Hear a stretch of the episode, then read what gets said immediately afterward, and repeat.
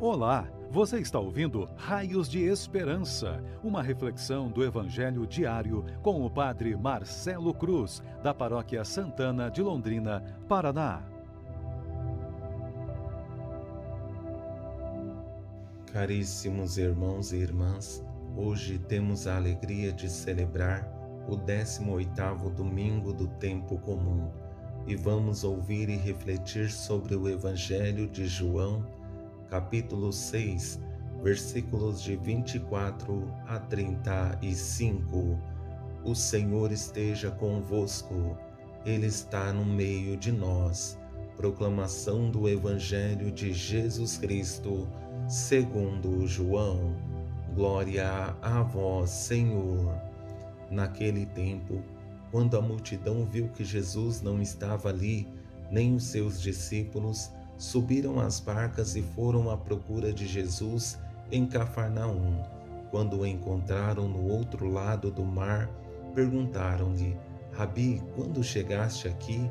Jesus respondeu: Em verdade, em verdade, eu vos digo: estais me procurando, não porque vistes sinais, mas porque comestes pão e ficastes satisfeitos. Esforçai-vos, não pelo alimento que se perde, mas pelo alimento que permanece até a vida eterna e que o Filho do Homem vos dará, pois este é quem o Pai marcou com o seu selo. Então perguntaram: Que devemos fazer para realizar as obras de Deus? Jesus respondeu: A obra de Deus é que acrediteis naquele que ele enviou. Eles perguntaram: Que sinal realizas para que possamos ver e crer em ti? Que obras fazes? Nossos pais comeram maná no deserto, como está na Escritura. Pão do céu deu-lhes a comer. Jesus respondeu: Em verdade, em verdade vos digo, não foi Moisés que vos deu o pão que veio do céu, é meu Pai que vos dá o verdadeiro pão do céu, pois o pão de Deus é aquele que desce do céu e dá vida ao mundo. Então pediram: Senhor, dá-nos sempre desse pão. Jesus lhes disse: Eu sou o pão da vida. Quem vem a mim não terá mais fome, e quem crê em mim nunca mais terá sede. Palavra da salvação. Glória a vós, Senhor. Caríssimos irmãos e irmãs que nos acompanham em nossas redes sociais, hoje estamos iniciando mais uma nova experiência nesse ano litúrgico e estamos vivendo a sua segunda etapa, na qual nos motivamos a continuar nosso caminho na certeza de que Deus está ao nosso lado e é o nosso refúgio e socorro para continuarmos firmes na fé e no seu amor. Ao confrontar nossa vida com o Evangelho que ouvimos, percebemos que existe a possibilidade de confundir nosso seguimento a Jesus não por aquilo que ele é, mas sim por aquilo que faz em nossas vidas. Mas isso é um perigo, porque deixamos de lado Deus vivo e verdadeiro e acabamos seguindo um Deus milagreiro que está ao nosso serviço é preciso que entendamos que Deus realiza cura e milagres, mas não o buscamos por isso, mas porque deu a vida para nos salvar e nos resgatou quando estávamos perdidos. Tendo presente a beleza desse Evangelho, vou conduzir nossa reflexão a partir de três palavras contidas na primeira parte do texto que nos ajudarão em nossa caminhada de fé e se levarmos a sério, será para nós raios de esperança. A primeira palavra é procura, a segunda, motivo e a terceira, desejo. Com essa primeira palavra, procura, percebemos as pessoas cheias de desejo para encontrar Jesus, mas a motivação dessa procura é de entristecer, porque muitas vezes é o que acontece conosco. Nem sempre procuramos o Senhor por aquilo que é, mas sim por aquilo que faz em nossas vidas.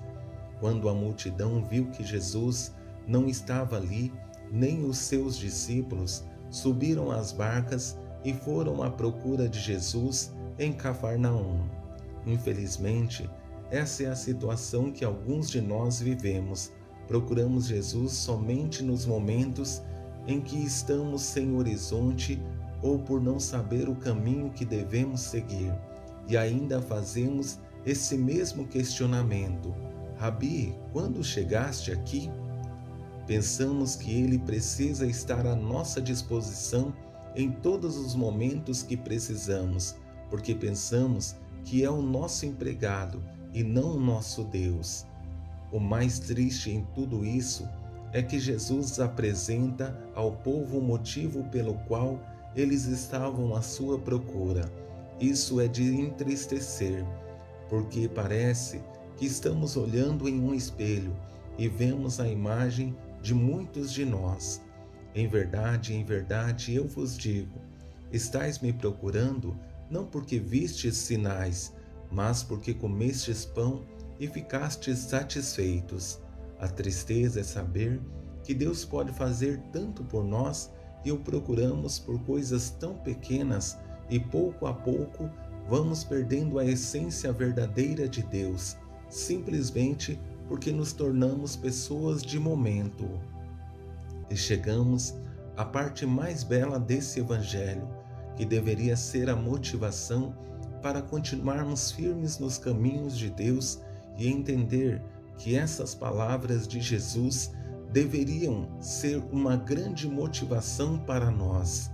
Esforçai-vos não pelo alimento que se perde, mas pelo alimento que permanece até a vida eterna e que o Filho do Homem vos dará.